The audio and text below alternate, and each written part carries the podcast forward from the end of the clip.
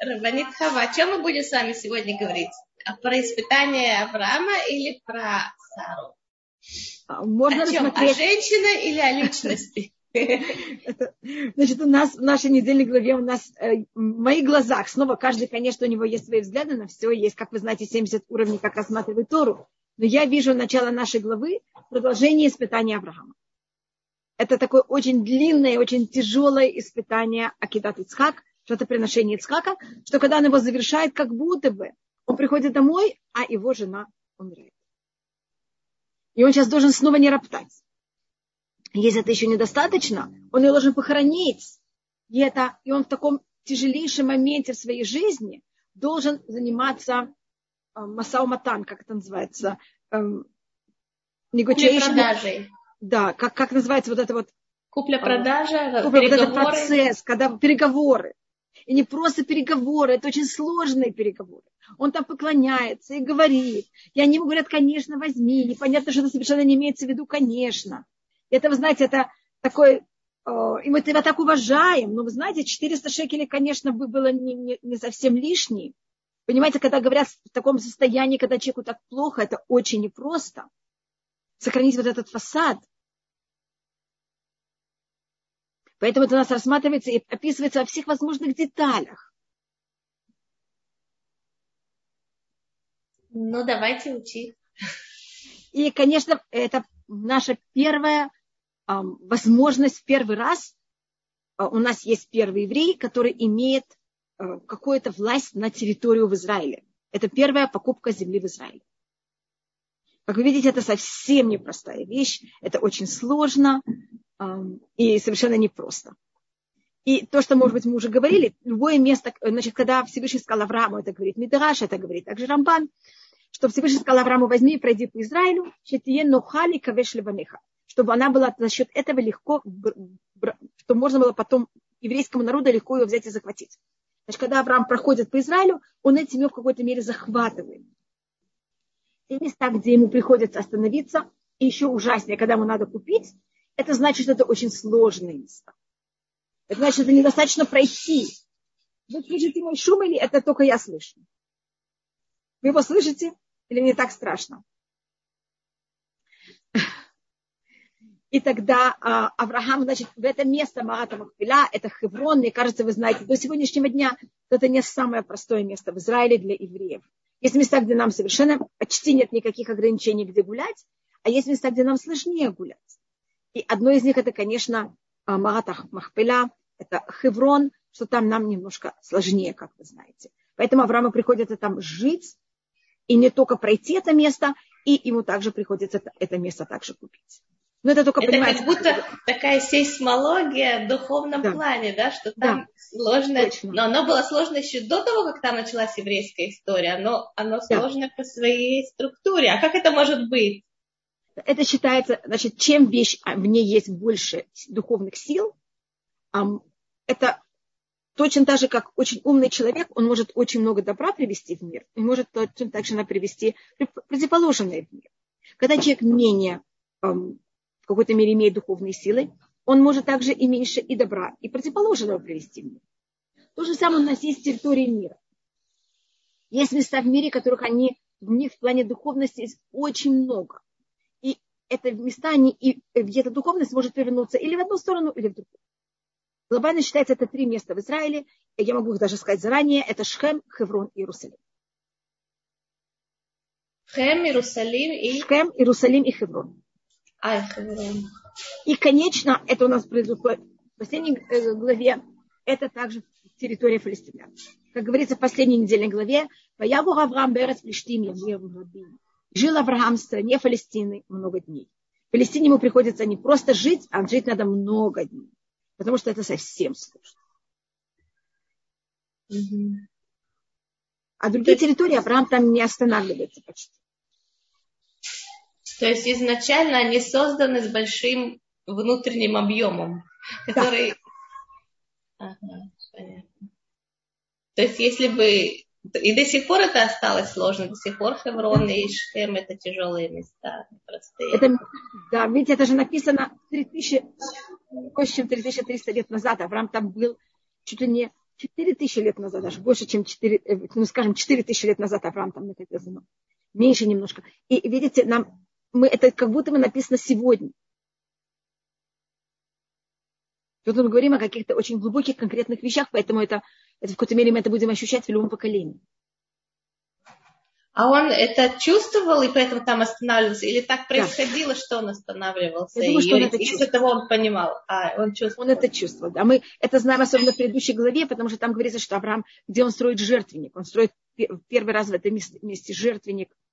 Он, понимаете, как это, это вот некоторые места, где он останавливается, и там устно да, не говорит, что он там молится. Так же, потому что он понимает, что там не просто так.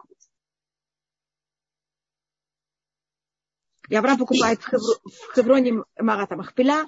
У нас потом Ицха, Яков, извините, купит в Шхеме территорию, а Давид купит территорию в, э, на, э, купит храмовую гору. Но только просто говорю об этих трех местах. Есть какая-то закономерность этих мест? Или вот просто вот это да. так и, и поэтому? Да, да, конечно. Каждое место имеет свое. И может быть я тогда, если вы говорите о личности, но это такая маленькая вещь, у нас это название мест. Это место называется Хеврон. Также там, где Хеврон это Кират Арба, это то, что говорится на самом начале нашей недельной главы. И а, у нас также есть такая личность потом, которая называется Эфрон. Это очень интересно. Это Хеврон, а это Эфрон. Кажется, как будто чуть, чуть ли не рифма. И эм, Хеврон это у нас на иврите, когда добавляется вав и нун, это такая форма в какой-то мере мужского существительного. Я этот вав и нун могу взять и снять, от, вот, и тогда я вижу сам корень. У нас есть хеврон, эфрон, шимшон, нахшон. Видите, как я могу много слов таких сказать, которые заканчиваются во вину. Если я отнимаю, я вижу какой-то какой корень, о каком корне идет речь. И корень хеврона – это хавил. Это значит любимый, друг. И у нас любимец Всевышнего – это Авраам. Поэтому и, и как Хеврон это то место, которое открывает Авраам. А Эфрон, э, корень этого слова это афар, афар значит прах, так он, Эфрон был хозяин праха. Как вы знаете, он же был тот, кому принадлежала, принадлежала Марата Махпиля, а Всевышний нас создал, сказал, ты прах, и ты возвращаешься к праху. Вот то место, куда надо возвращаться к праху, он находится на территории Эфрона. А? Шхем, он нас считается еще... Шхем точно это плечо и это деление. И Шхем как раз я видела, особенно в Шхем, в Шхеме, это считается одно из самых сложных мест Израиля. Это считается географический центр Израиля, когда мы рассматриваем Израиль, как он по-настоящему должен быть, когда на севере есть намного больше территорий. Но в нашей недельной главе нет Шхема, он был при, при предыдущей. Значит, если вы хотите паршат Вайшлах рассматривать Шхем, пожалуйста. А то, мне кажется, это немножко нечестно, понимаете? Да, ну, наша недельная глава может обидеться, мы не будем. Да, но если хотите, пожалуйста, я могу рассмотреть, что такое Шхем и как. Нет, мы хотим возвратиться к э, испытаниям Авраама и действительно, как нарастить вот эту способность, когда ты находишься в душевном волнении, как переживании, заниматься такими вещами. Недостаточно, что они прагматичны, они еще очень тоже насыщены, тяжелой да, эмоционально, понимаете, как это разговаривать с людьми, которые тебе говорят А, имеют в виду Б, тебя очень уважают, но совершенно это не, понимаете, это все очень сложно. Эм, и Авраам выдерживает это испытание.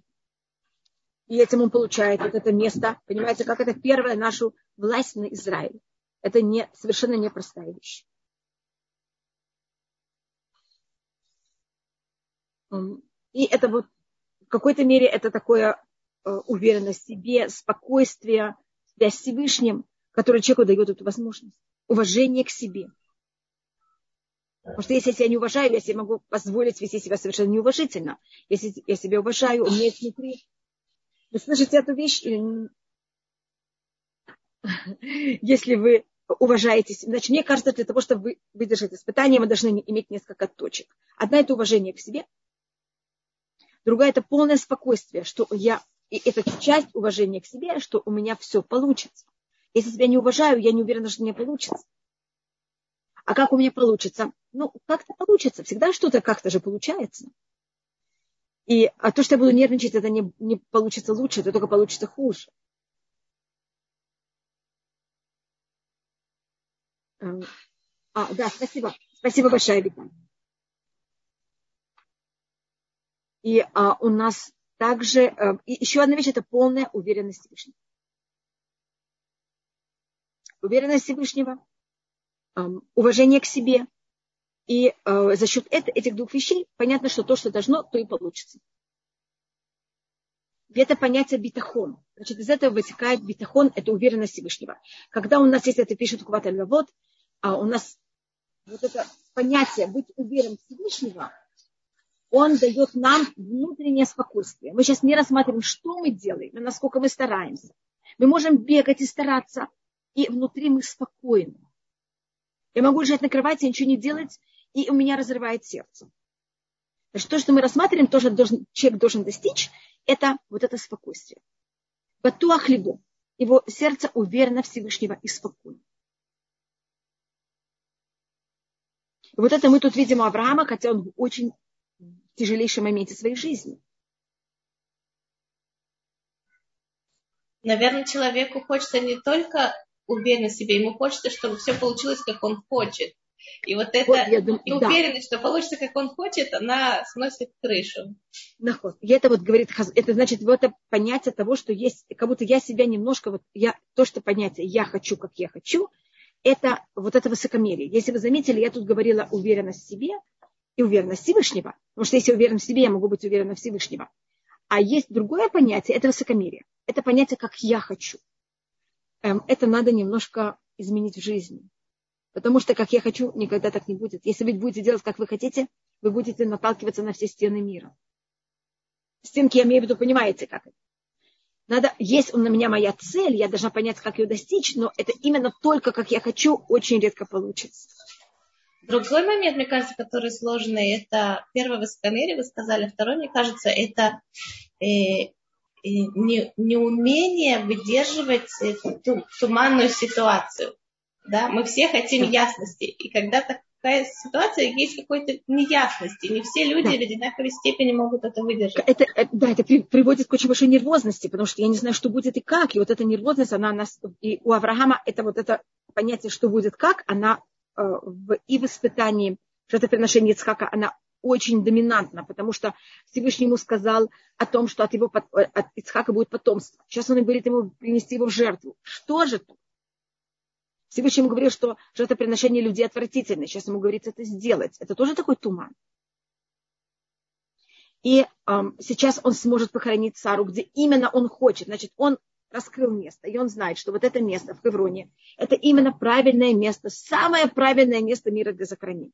И он очень хочет там именно и только в это место похоронить Сару. Вот если мы говорим о понятии, что он хочет. И у Авраама есть вот эта уверенность Всевышнего. Всевышний делает как надо я делаю свое, что получится в руках него. Значит, я думаю, что то, что, мне кажется, мы уже говорили об этом. Наша уверенность Всевышнего, она рождается от того, что у нас есть в начале, когда мы маленькие, уверенность наших родителей. Если у нас этого не было, мне кажется, мы говорили, просто меня спросили, как выработать эту уверенность. Нам это очень тяжело, потому что у нас нет вот этого ощущения уверенности. И как говорил Хазуниш, все будет, у Всевышнего есть план, и все будет по его плану. И все имеет абсолютно... Значит, я должна стараться, конечно, я для этого сотворена в этом мире. Я никогда не могу знать то, что получилось так или по-другому, что мне в добро, что мне в недобро. Как Всевышний решит, как Всевышний запланировал, так и будет. И это явно самая хорошая вещь для меня. Но вот эта уверенность, ашлях алашем явха, возьми и явехаву халькелеха, возьми это шли на Всевышнего, кинь на Всевышнего, вот это все, и он, и он все это сделает. Только не надо сидеть сложа руки, ни в коем случае но внутренне, внутри должна быть вот эта абсолютная уверенность. А как маленький ребенок ощущает, мама придет, и все будет хорошо. Он ударилась, мама взяла его на ручки и поцеловала, и все хорошо. И мама все решит все проблемы. Но если когда мы были маленькие, у нас не было такой мамы, и не было такого ощущения, так нам очень тяжело, тогда у нас просто в нашем э, внутреннем мире не раскрылось это чувство. И нам с этим очень тяжело. Поэтому мы не можем это чувство передать Всевышнему. Если у нас это раскрылось, так мы можем это передать Всевышнему. Просто понятно, как это взять и кого-то переслать. А если у нас этого нет, так я говорила об этом, мы можем это сами в себе развивать. Это, конечно, намного сложнее. Но у каждого из нас Всевышний нас сотворил по-другому, дал нам другое испытание. И вместо того, чтобы оплакивать это, мне кажется, это тоже одна из таких э, больших проблем, что вместо того, чтобы брать и заниматься тем, значит, есть то данные, которые мне Всевышний дал, и, и есть случаи, когда мне кажется, что они мне нравятся, случаи, когда то, что мне дано, мне совсем не нравится, но а, я сотворена в этом времени не для того, чтобы оплакивать то, что мне дано, или радоваться тем, что мне дано, а взять и действовать тем, что мне дано. А мы часть нашей жизни в некоторых случаях или занимаемся тем, что мы ликуем тем, что нам дано, и это высокомерие, или оплакиваем тем, что нам дано, и понимаете, как тратим время. Это тоже высокомерие. Да, в какой-то мере. Мне такое не положено, я же совсем другая. А вы могли бы нам э, объяснить вот эту ступенчатую, если так можно сказать, последовательность внутреннего вырабатывания этого чувства? Снова это чуть ли не, а мне кажется, я, по-моему, говорила, что мне кажется, мы говорили об этом, мне кажется, про Авраама. А Авраам, он был, он называется Ав, отец. Это возможность, когда мы достаточно взрослые, мы можем стать родителями самих собой. И у нас есть несколько людей, которые они были родители сами, сами себя. Первая из этих личностей – это Авраам. Мы когда думаем про Авраама, мы забываем, что его отец был Терах. Он родил себя, он создал себя. Когда человек проходит тяжелые вещи, например, до болезни, которые приносят постоянную боль, я Эль, да, я просто не вижу дальше. Да? Я просто не видела. Простите, я вас не слышу. А, да э, нужно э, молиться, если можно, Рифа Шлема, Яков бен Эмма э, Йента. Яков бен Эмма Йента. Рифа Шлема ли Яков бен Эмма Лента. Йента. Эмма Йента. И э, Рифа Шлема бен Рифа Шлема Ларон бен Хая. Рабанит Хава, здесь вопрос. Вы видели? Видите, прочитать как, его? Несмотря на это, построить бетахон. Да. Значит, Хазуниш, я не, я не видела весь вопрос, но я поняла, мне кажется, тему вопроса. Хазуниш жил, э, он как раз в этот месяц был день его смерти, он жил во время катастрофы и после катастрофы. И он написал, как вы знаете, книгу Эмунава Битахон, это «Вера и упование». И он ее написал именно э, как ответ на каком-то, он ее написал для нескольких целей – Просто вопрос, почему именно такую книгу он написал, он был величайший человек, и почему выбрал именно эту тему, а не что-то другое. И там есть, есть много объяснений, почему, у него были много um, вещей, из-за чего он написал эту книгу, но одна из главных была, что это было после катастрофы. И люди спрашивали этот вопрос. Как вы знаете, во время катастрофы погибли величайшие люди, и страдали величайшие люди. И после катастрофы остались очень много ран у этих людей. Им пришлось жить с этими ранами психологическими ранами, физическими ранами, всевозможными ранами. И часть тех людей, которые погибли, были его ближайшие друзья. И для него это было в какой-то мере также и личная, очень тяжелейшая вещь. И он, его, то, что он, он рассматривал, это именно можете прочитать эту книгу, это как иметь вот эту уверенность и понятие, что все, что делает Всевышний, это добро снова я не имею права говорить, я не могу говорить, потому что, что Всевышний спас нас, чтобы никогда у нас не было таких испытаний. Я читала книги э, людей и тех, кто остались живы, тех, кто не остались, а описывают об этом. Есть люди, которые сами записали записки свои. И у нас есть записки тех людей, которые, пережили, которые не пережили катастрофу. И они описывают, как они именно психологически с этим, как он сказать, состязаются. И с религиозной стороны также. Как они остаются живы и психологически здоровы в таком состоянии. Есть записки, я думаю, мне кажется, это были одни из самых ужасных работ. В, эм, это было те, кто эм, сжигали трупы. Если слышали, газон команды. И они, эм, они знали заранее, что их им давали возможность работать только полгода примерно. И они сразу понимали, что с ними будет, потому что они просто физически выгорали. Это было понятно им и было понятно немцам. И остались их записки.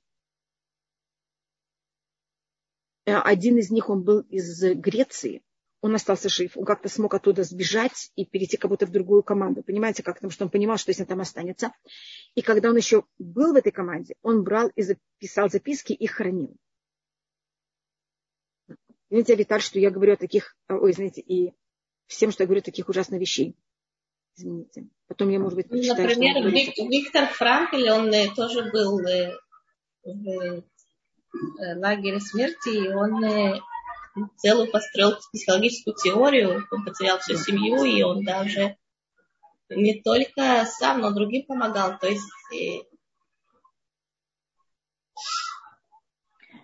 Да, это, это, это, смотрите, я, я извиняюсь ужасно, я не имею права говорить ни о чем. Я только могу сказать, что кто выбирает, какое испытание будет у каждого, это не мы. Понимаете, это Всевышний нам дает.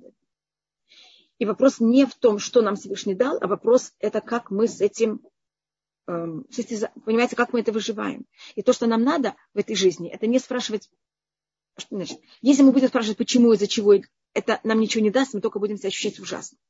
Если мы будем спрашивать, как с этим жить, это, это поможет нам. И это наш главный вопрос. И, конечно, надо спрашивать, как. И надо ощущать, еще очень важная вещь, это ощущать боль. Ощущать, э, не скрывать ее. Не, э, в потому что это не поможет, это будет просто нечестно. И мне кажется, мы говорили во время Акидата Ицхак, после Акида Авраам спрашивает Всевышнего все.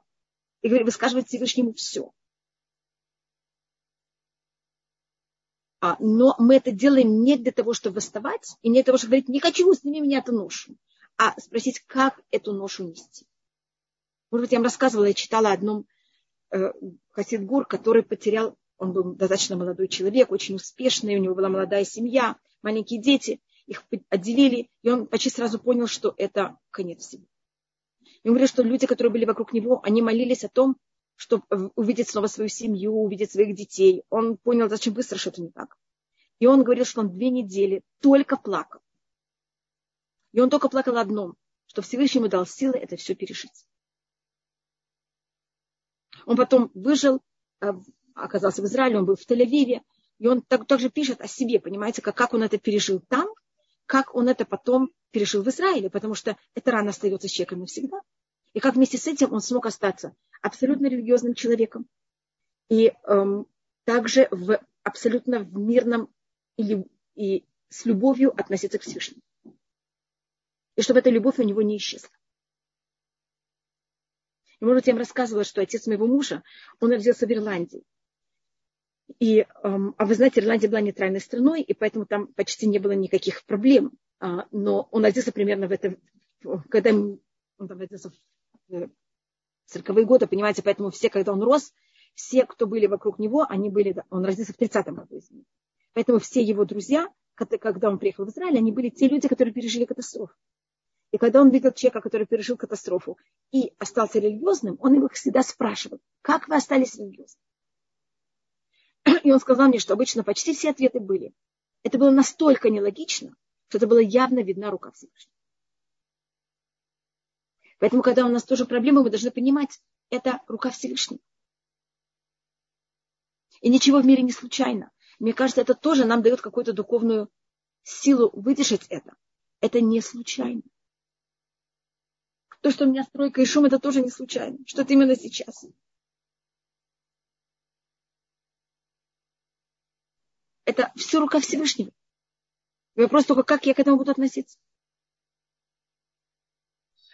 А когда человек не знает, что делать, ну вот Авраам, он знал, что Всевышний ему сказал, а вот человек понимает, что это испытание, но как себя вести, не очень понятно. Я не слышу вопрос, извините. Если человеку понятно, как себя вести, то есть он должен это выдержать, поддерживать себя эмоционально и делать то, что нужно. Да? Но очень часто есть противоречивые мнения, как себя вести. Человек не совсем понимает до конца, что именно это то, что нужно это глобально это происходит все время. Э, когда мы знаем, как себя вести, это самое простое.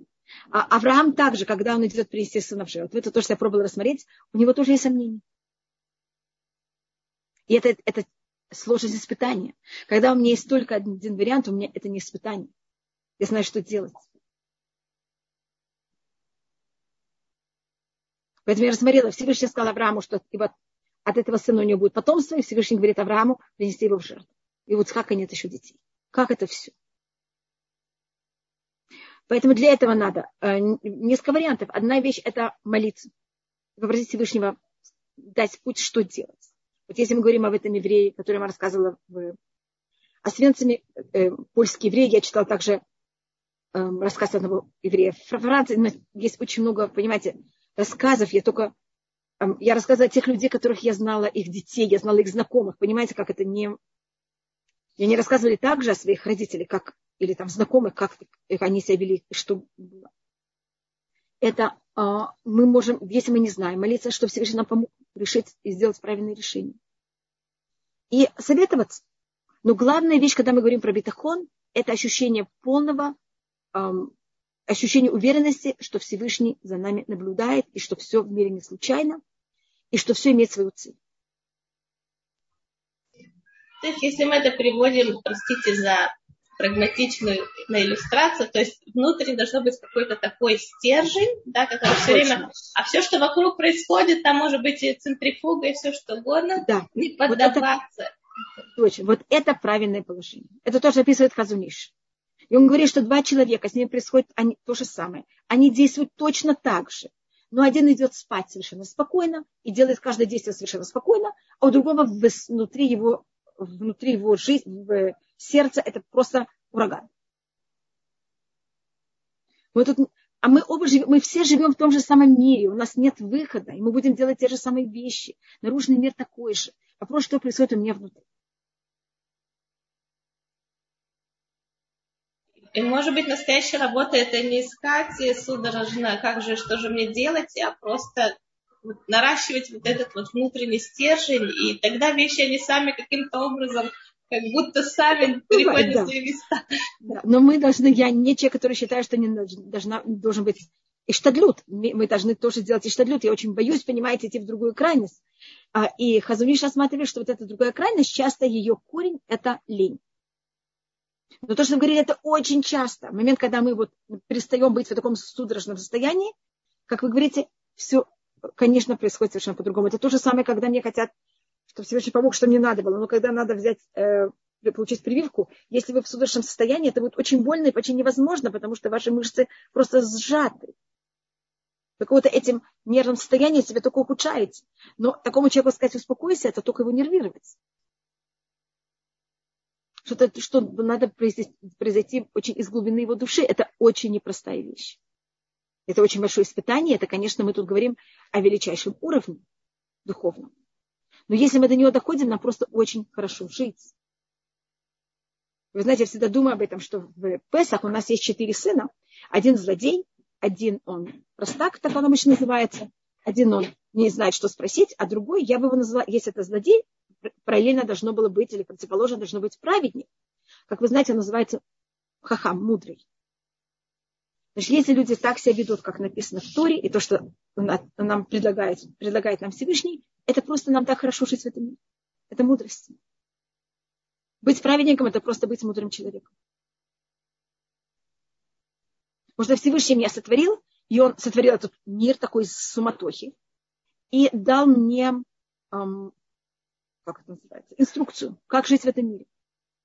И если я правильно пользуюсь инструкцией, вы знаете, если купила какой-то инструмент, а обычно я читаю инструкцию, чтобы знать, как им правильно пользоваться. А то я его испорчу очень быстро. То же самое я. Я, меня, я сотворена, и есть ко мне инструкция. А если я не пользуюсь этой инструкцией, ее не читаю, так я не знаю, что со мной произойдет. Как с любым инструментом, когда пользуются, не, не прочитывая инструкцию. Инструкцию надо читать, вы знаете. Тору то же самое надо читать. Но это мы рассмотрели, мне кажется, первую часть. А у нас есть еще одна часть.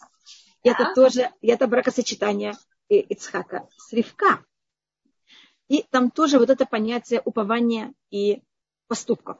С одной стороны, у нас есть вот Элиеза, который, смотрите, Авраам. Авраам мне говорит, я буду сидеть сложа руки. И если Ицхак должен жениться, невеста пойдет к нему жена.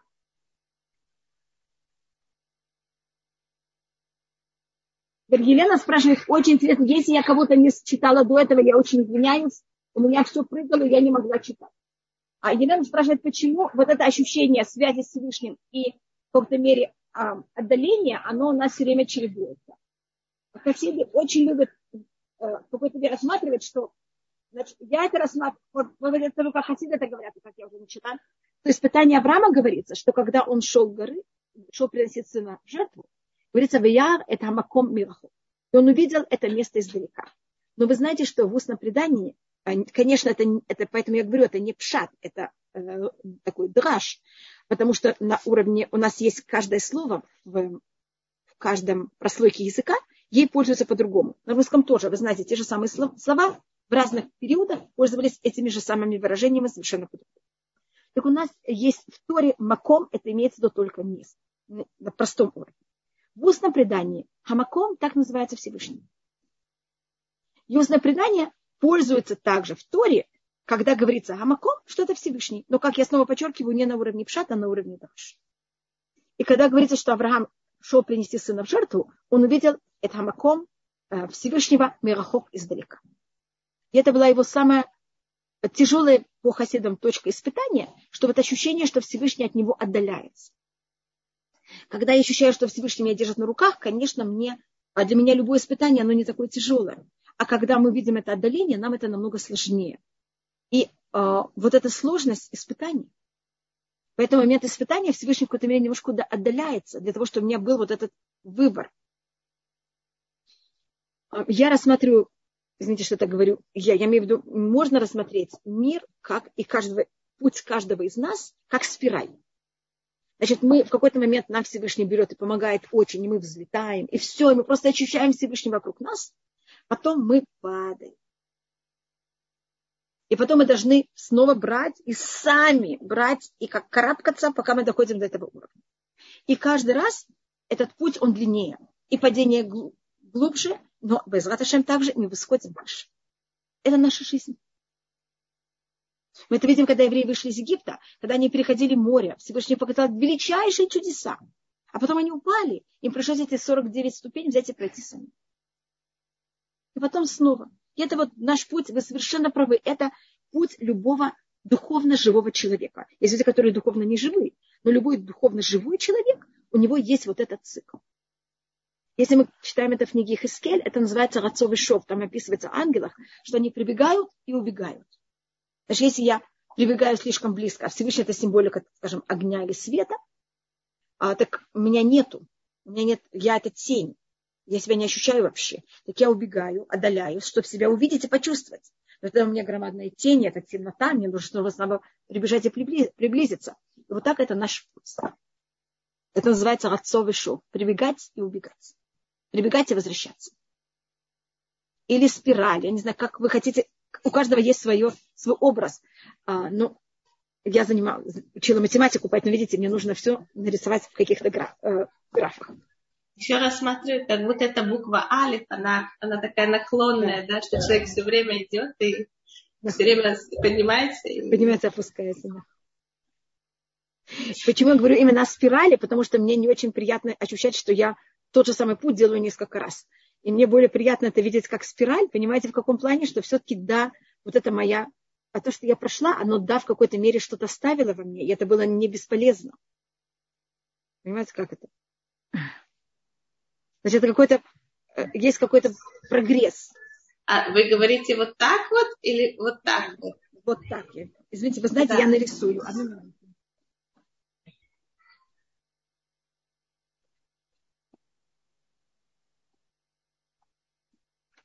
Извините, я приготовила бумагу. Я была уверена, что я все приготовила, а вдруг я вспомнила, что не приготовила и в моих глазах, может быть, я уже говорила, это слово чува. Чува это что значит возвращаться. Но это кажется как будто бы бессмысленная вещь. Зачем возвращаться, где я уже была? Значит, я считаю, что мы возвращаемся, но каждый раз совершенно на другом уровне. Видите, я возвращаюсь к той же самой точке, но каждый раз на другом уровне. Это для, для меня это понятие чуда. Но я и падаю непонятно куда. Понимаете, как это? И прохожу каждый раз больше и больше. И как будто бы я возвращаюсь к той же точке, но совсем по-другому. И мой путь не был зря. А путь, путь наверх, он зависит только от наших усилий, или это тоже какой-то духо, духовное время, которое больше способствует, тогда мы можем подняться. Конечно, но Всевышний оценивает только мои усилия. То, что берется в счет конечное, это то, что я сделал. А то, что он нас подкидывает, он не берет в счет. Это его работа, не моя. Вопрос, пользовалась я тем, что меня подкинул, понимаете?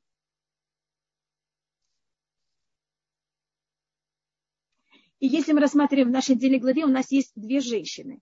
А, или, может быть, даже женщина и мужчина. У нас есть Ицхак, который родился в великолепной семье. Его отец Авраам, его мать Сара. Вокруг него нет ничего нехорошего. Его мама все охраняет. Если есть что-то нехорошее, он сразу оттуда, как можно сказать, отослан. А в контрасте есть другая женщина, Ривка, девушка, вокруг которой есть только все негатив. Значит, вы видите, что мы можем быть, человек может вырасти, и то, что ему Всевышнему дал, это могут быть совершенно негативные части, или негативная совершенно среда, и он может стать Ривка. И он может быть в идеальной среде и быть Ицхак, он может быть в идеальной среде и быть Исав. Это ваш выбор. Поэтому нам Танах это так явно показывает. Есть данные, а есть кто вы. И вы не можете никогда винить среду. Видите, как неприятно. А так хочется. Не я виновата, они виноваты. Мы же не хотим брать ответственность. Вот такая неприятная вещь ответственность.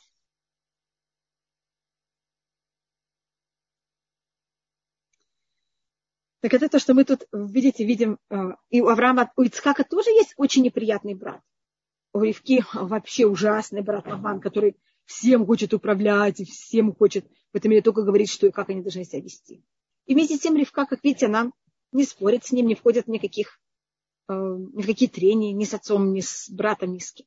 Но делает то, что она хочет.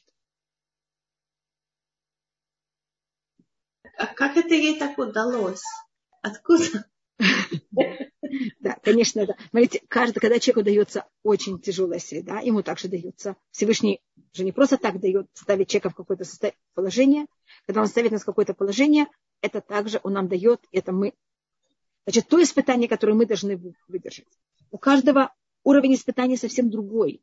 У кого-то это уровень испытания не убить, у кого-то это уровень испытания не своровать, у кого-то это уровень испытания не э, заниматься заслугой. У кого-то это уровень испытания, что если ты, да, Всевышний тебе поставил подножку, ты сделал неправильный поступок, это признаться. Я просто пробую смотреть, что мы даже не можем никогда знать, какой у нас был уровень испытания, потому что часто мы считаем и виним себя, что мы что-то не выдержали, хотя это был вообще не наш уровень. Поэтому тот уровень испытания, который требует Всевышний от нас, или для этого нас сотворил, он нам для этого уровня однозначно дал все силы его выдержать. Часто мы э, из-за всяких своих слабостей решаем, что наш уровень испытания ниже. Часто наоборот, мы за счет нашего высокомерия поднимаем себе, как будто считаем, что мы должны были выдержать больше, и тогда страдаем от того, что мы этого не выдержали. Какое прекрасное описание. Извините, что я так это рассматриваю. Я просто говорю о том, какие у нас слабости, понимаете, да, мы себя требуем что-то невозможно. Что такое имя? Это же суть другая. Да. А Виталь Хай спросила, почему Лавана... Я вас умоляю, не уходите сейчас. Останьтесь. Я никуда не ухожу. Подождите, значит, одно... Э, сейчас картина такая вырисовывается, что недостаточно, что мы должны выдержать испытание. Мы еще должны понять, на каком уровне, где находится, и не бежать ни, ни выше, ни ниже. И как мы действительно можем э, это себя не переоценивать и себя не недооценивать. Так это называется на русском. Это очень сложно.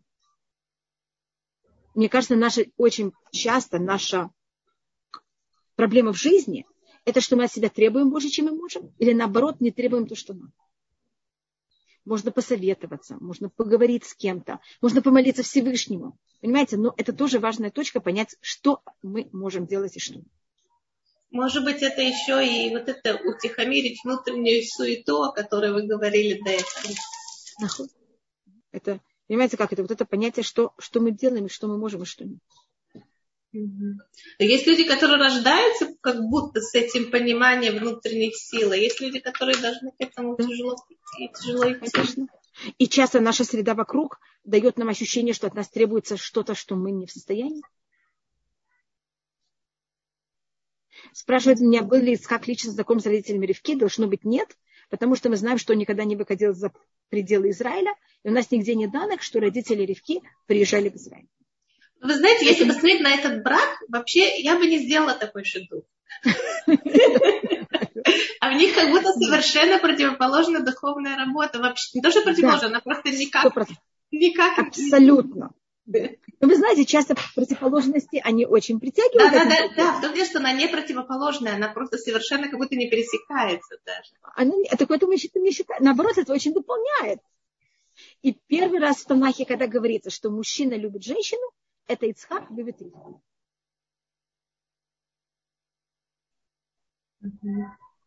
Потом также Яков будет написано, что он любит Рахель. Но Яков любит Рахель еще до брака. А Ицхак, это когда они знакомятся, у нас рассматривается, что он любит. Меня спросили про Лавана, но это очень особая личность. И надо вот о ней можно говорить непонятно сколько времени. А, значит, Лаван считается, что это вот это его, почему у него имя? Имя это белый. Почему он называет белый, когда он абсолютно не белый? А меня спрашивают Авраам и Сара, нигде не написано, что они любили один другого. Это понятно. Мы встречаемся, может быть, я рассмотрю, мы встречаемся с Авраамом и Сарой, когда они уже как будто поженились. Только говорится, что они женились, но там не входят никакие подробности о их браке. Они выросли вместе. Они, э, Сара племянница Авраама. У них как будто связи очень сильные, понимаете, как это? Они знакомы достаточно маленького возраста.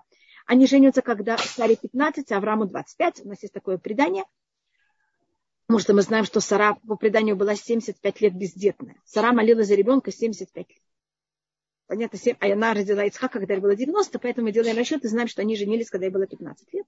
Авраам был старше ее на 10 лет. А, и поэтому у них работа, и они как будто всю жизнь вместе. А Ривка и, Авраам, и Ицхак, они встречаются, как вы сказали, совершенно из двух разных миров.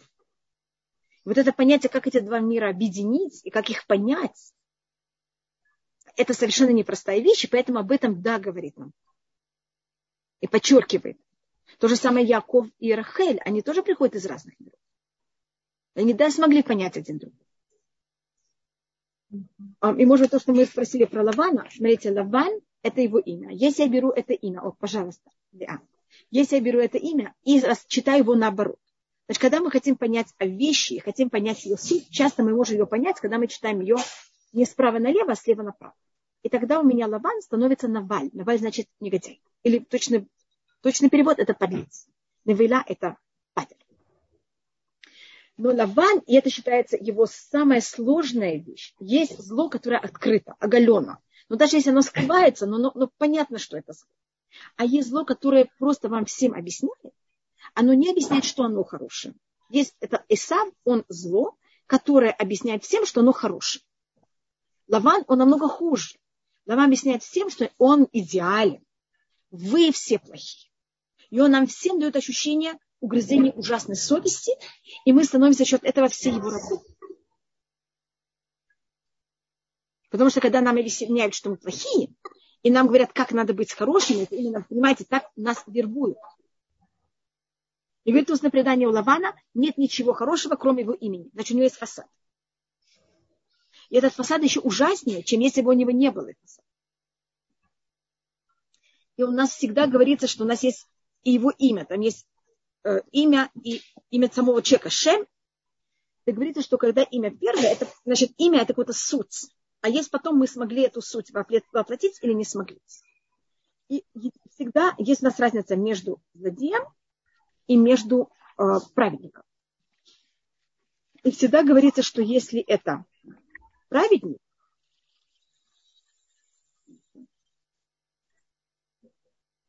всегда у праведников всегда сначала имя, слово имя, а потом имя само. Скажем, Ушмо Авраам, а его имя Авраам. Значит, это праведник. Потому что Шем – это суть, вы согласны? Что же такое имя какое-то? Значит, я говорю, вы знаете, это стол. Это не имеется в виду конкретно деревянный стол, он может быть также хрустальный стол. Это суть этой вещи. И вопрос, этот человек, он стремится к своей сути или нет. Поэтому суть говорится первая, а потом говорится именно конкретно, кто он такой. А если это злодей, всегда говорится наоборот. Говорится сначала его конкретное имя, а потом говорится Шем, потому что он совсем не стремится к своему сути. Наоборот, его суть его спиной, она его не интересует. Единственный злодей, у которого имя Шмо говорится перед его личным именем, это Лаван. У Шмо Лаван. Единственное, что хоро... не хорошее, это, это еще ужаснее у Лавана, это его имя. Поэтому этим он тоже выходит из всех граней, которые есть во всей Туре. Поэтому Абитар вы совершенно спросили, э, правы, что, что вот это понятие имя Лавана, оно, почему именно у него такое хорошее, как будто в кавычках, имя, хотя он такой совершенно ужасно отвратительный. Да, у него вот это имя, оно очень особая вещь у Лавана. Значит, единственный человек, который не праведник, у которого, когда говорится Ушмо, а потом его имя Лаван, это только у Лавана. У всех других, если вы видите имя, а потом, слово Шем, а потом имя, это имеется только правильно. Я не видела никакие вопросы. Вопросы, которые были в начале, я вам сказала заранее, что я их вообще не увидела. А, значит, эти три вопроса я видела. Как Всевышний как бы показывает свет, к которому стоит стремиться. Это мы рассматриваем. Значит, одна из самых главных вещей – это просто молиться для того, чтобы Всевышний показал путь. И очень важно советоваться, советоваться с людьми. Да, Еще... это тут говорится, что э, член, члены э, зоны кармана, конечно, я и читала об этом, я читала тех людей, которые устроили восстание, конечно. Что надо сказать активному состоявшему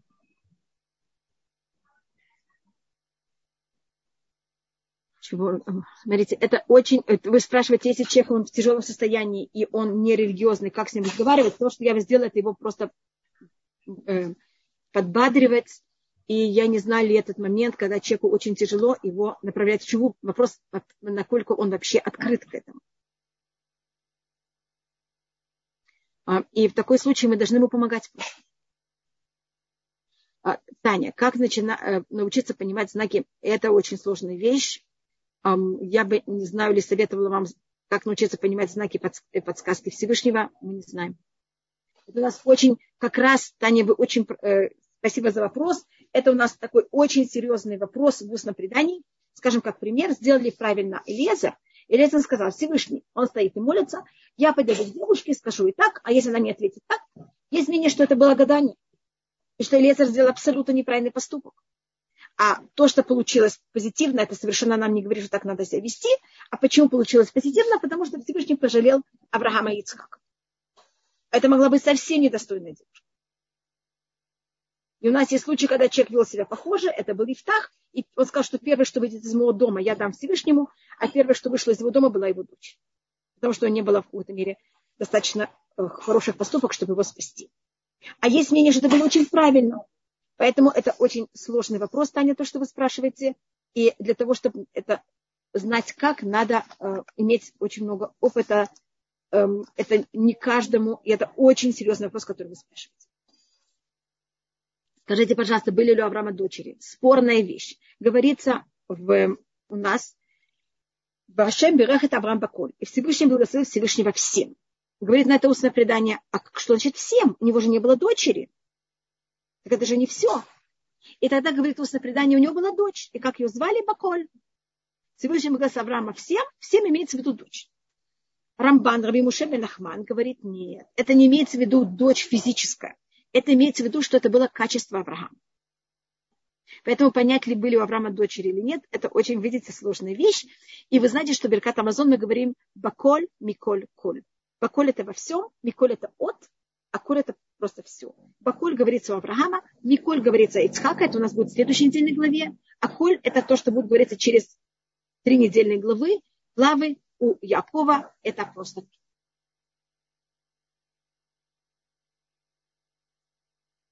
если я, вы Сара, как вы, значит, мы никогда, никогда не можем знать, что мы провалили свое испытание. Это тоже такая хитрость. Может быть, вы наоборот, вы считаете, что провалили ваше испытание, а может быть, вы выдержали. И вопрос не, что было у меня, значит, мое испытание, которое было вчера, для меня это уже, это не вопрос, я провалила или нет, а для меня сегодня вопрос, как я должна делать и что я должна делать сегодня. Значит, пример, который мы можем дать, это снова не из нашей недельной главы. Это будет через 3-4 недельные главы. Это Пашат Ваешев. Это отношения между Иуда и Тамар. Иуда уверен, когда это все дело раскрывается, что там, понимаете, как это что, и раскрывается, что это было все от него. Для него это ужас. Он считает, что Всевышний Яков, все его сейчас выкинут из еврейского народа. А когда он признается, он за счет этого становится именно тот, от которого произойдет Маших. Поэтому никогда не можем знать, что такое провалиться. И вопрос сегодняшнего дня это не я себя провалила вчера или нет, а как я сегодня живу с тем, что произошло со мной вчера. Это у нас особость колена Иуда, это, как будто, это именно его нить испытания. У каждого колена есть своя нить испытания. Мы все почти с колена Иуда, поэтому, Сара, то, что вы спрашиваете, это теоретически нить испытаний всех Э, глобально почти всех нас. Это Давид. Как Давид живет после того, что он произошло с Батшем. Его испытание было не сдержаться или нет, его испытание было потом, постфактум, как с этим жить. И видите, именно от Давида и Батшева происходит в будущем Шлюмо, который строит храм, и от него будет происходить Машех. Так как жить дальше, это именно как Давид, как Иуда, как мы все, как мы все живем дальше. И это испытание именно такое называется испытание болей чува. Испытание тех, кто делают чува. Есть испытание праведников, есть испытание, которых не грешить, а есть испытание болей чува, это как жить дальше. И это считается намного более высокое испытание. Потому что то испытание, на которое там, где находится болей чува, там даже величайшие праведники не могут, не могут что Всевышний вам помог, чтобы вы ощущали ваш величайший уровень и понятие вашего очень непростого испытания и понимали, насколько это важно. Сара. Сейчас спрашиваю Лена. Ривка очень быстро согласилась уйти с чужим мужчином, что помогло ей принять это решение. Значит, она а, в какой-то мере считается, что у Ривки, у нее, она не считается пророком, но она считается человек духовного высокого уровня, и она в какой-то мере сразу первым делом она слышала и знала, кто такой Авраам и Ицхак, хотя они находятся далеко, но у них были, понимаете, как сказать, были об этом какие-то связи, были, было известно. Авраам, как вы знаете, согласился, чтобы его кинули в огонь и остался жив. Это явно оставило в семье, понимаете, такое величайшее, как можно сказать, эм, воспоминание всех знакомых и всех вокруг. Поэтому Ривка однозначно знала, что, как это, что происходит. И э, Авраам по преданию, два года до этого он, а, два года до Акидат Ицхак умер Терах. И Авраам пошел его хранить. Поэтому Авраам был в семье. И они, понимаете, как все встретились, и все знали, кто он такой. Как три, трехлетний ребенок как у нас такой стать женой взрослого Ицхака. Сергей, у нас есть предание, что и Ривке было тогда 14 лет. А что такое, что я было три года? Если вы хотите, когда-нибудь мы об этом будем говорить. Это рассматривается в Седа Улам Раба. Есть такая книга, в которой рассматривается история э, всего еврейского, еврейского народа. Это устное предание, там рассматривается, сколько лет было. Все мы скажем, как я вам сейчас э, рассмотрела, что Терах умер два года до, э, до смерти Сары.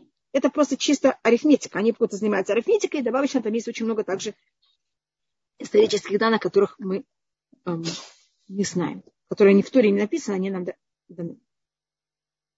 Это очень легко высчитать, сколько лет было. Мы знаем, что Аврааму, когда Сара умирает, а если ей 127 лет, ему 137 лет. Видите, я делаю точно этот расчет, это очень-очень просто. Значит, Аврааму во время смерти Сары 137 лет. Понятно, почему это. А, Тераху было 70 лет, когда родился Авраам. Так значит, а, Тераху было бы сейчас 207 лет. Это все написано с 11, понятно. А мы знаем, что Терах умирает, когда ему 205. Поэтому я знаю, что он умер два года до этого. У нас предание, что Авраам пошел его хранить. А то, что Авраам пошел его хранить, это уже предание. Но то, что он умер два года до этого, это у нас, видите, как у нас все рассчитано. Кроме того, что мы сами можем делать эти расчеты, но у нас кто-то взял это все и рассчитал.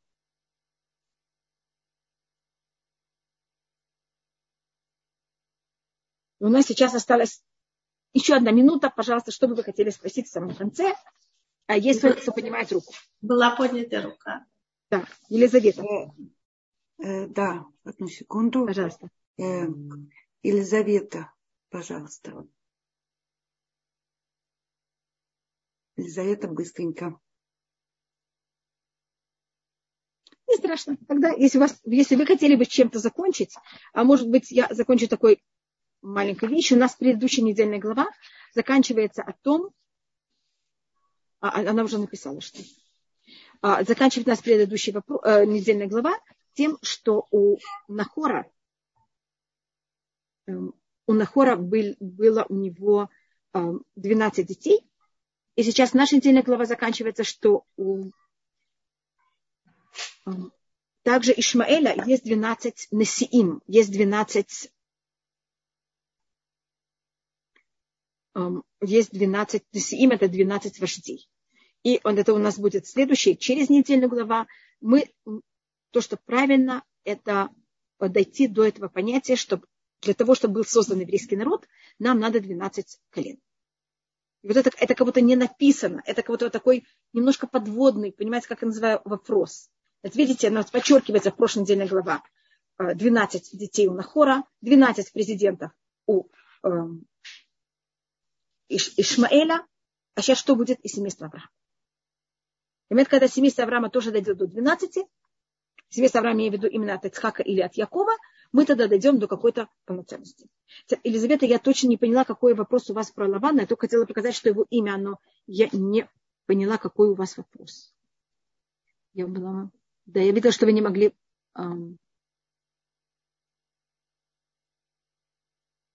Это Виталь Хай, извините. Значит, э, потенциал, да, потенциал Лавана громадный. А, вы видите, у него сестра Рывка, а, у него, он также ее шлет, он, вы видите, он там всем хозяйничает, он отвечает перед его отцом, он говорит перед его матерью, он бежит к Элиезеру, он все, все в его руках, хотя есть родители. И у него также души наших проматерей. У него громадная духовная сила. Рахель или А, они его дочери. Я вижу, что Елизавета снова подняла руку, потому что я не совсем, должна быть, поняла ваш вопрос, Елизавета. Добрый день, Рабани. Спасибо. Пожалуйста. Да, добрый день. Спасибо за прекрасный урок. Мой вопрос был, почему, почему такое исключение было сделано в языке Торы Лавану, что а. подобно упоминанию праведников, вот там порядок, значит, сначала шмо. И вот да. какова причина? Вот мой вопрос был. Спасибо. Это, пожалуйста, что Лаван, он исключение. Он такое зло, которое выше всего. И также, как мы сказали, что вот его единственная вещь, которая у него хорошая, это только его имя. Но это имя тоже оно в какой-то мере зло, потому что это фасад чего-то ужасного. И то, что он прикрывается ширмой этим очень хорошим, это наоборот, понимаете, это еще как будто еще более тяжелая вещь. Ну да, у Шмоля Бана, это говорится, э, э, устно прям говорит, исключение – он был ужасно белый. Вы знаете, когда есть проказа, она ужасно белая. И это в какой-то мере у нас вот это э, Лаван. И там говорится Лаван Харами, он был из был арамеец, а если возьмете слово арамеец, перепутайте буквы, как и Лаван, когда я перепутала его буквы, это был подлец, тогда у меня э, арами будет слово рамай. Знаешь, что такое рамай? Обманщик. альбисный такой, да, точно, там говорится альбинус. А Виталь, громадное вам спасибо. Устное предание говорит альбинус. Это как это? Очень белый, но уже чересчур. Он такой хорошенький. Но мы хотим закончить что-нибудь с хорошим отрывки. Я, видите, я совершенно ей почти не уделяла время. И ревка у нас, она символика самой деликатной и нежной, нежной женщины, вообще человеком во всем. Вау. Она очень чувствительная, она никого никого не заденет. И может быть это... Я всегда думаю, что она самая активная там, по ее действиям, она, она супер активная. Но она, она будет всегда... Сара, активная Рахель, да. активная Лей. Но она, она будет... Да. Но она это будет делать так, что не... ее не будет видно. И это будет всегда так, что это будет очень никого не задеть. И, может быть, может быть, я уже рассказывала об этом в прошлый раз, я это только повторяю. Элезер у нее просит попить. Она ему, конечно, даст, но мы, каждый из нас даст кому-то что-то попить, но у, нее, у него нет стакана. Ей сейчас надо взять этот кувшин и вылить воду из стак... и налить другую воду. Но вы знаете, если вы попили стакан, и я выливаю воду у вас на глазах, мне кажется, вам не очень приятно. Для того, чтобы не задеть Элиезера, она, ей нужно же вылить воду еще сполоснуть кувшин. И поэтому она, и она очень умная и очень расторопная. И ей даже, она вот согласна взять и напоить 10 верблюдов, только чтобы кого-то не задеть. Там мы видим от нее, она отвечает на первое первое. Она никогда не решает за вас, что вас интересует. Вы спрашивают, скажите, как вас зовут, и есть ли место у вас ночлега. Вы понимаете, что вы спросили, как меня зовут, просто за счет того, что вы очень культурны. А вам только интересно, есть ли у меня место ночлега или нет. Она так не считает. Вы спросили первое, эм, есть ли какое мое имя, она отвечает, это первое. И Лезеру по-настоящему это намного важнее. Часто, когда мы кому-то хотим помочь, мы решаем вместо него, что ему надо. И как это ему надо. Это, вы знаете, очень неприятно. Легка такого никогда не сделает. Это уже, а дальше мы увидим, конечно, в нашей следующей неделе. Она как будто у нее нет вот этих внутренних эгоистичных барьеров, которые человека... Да. да, да. И это ее работа. Работа сама над собой. Хотя она видит Лавана, который абсолютный эгоист. Ну, вообще. Говорит, посмотрите, это вообще невозможно понимать и даже описать. Как будто против, полная противоположность Лавана. Я не брат и сестра. И подчеркнуто, что они брат и сестра. Значит, им дан почти точно такой же, понимаете, потенциал, и каждый решает, чем и кем быть. Поэтому подчеркнуто, что они брат и сестра. Если бы они были совершенно без связи, это не было подчеркнуто. Какое было испытание Ривки, на чем мне надо было работать? Не быть под влиянием среды.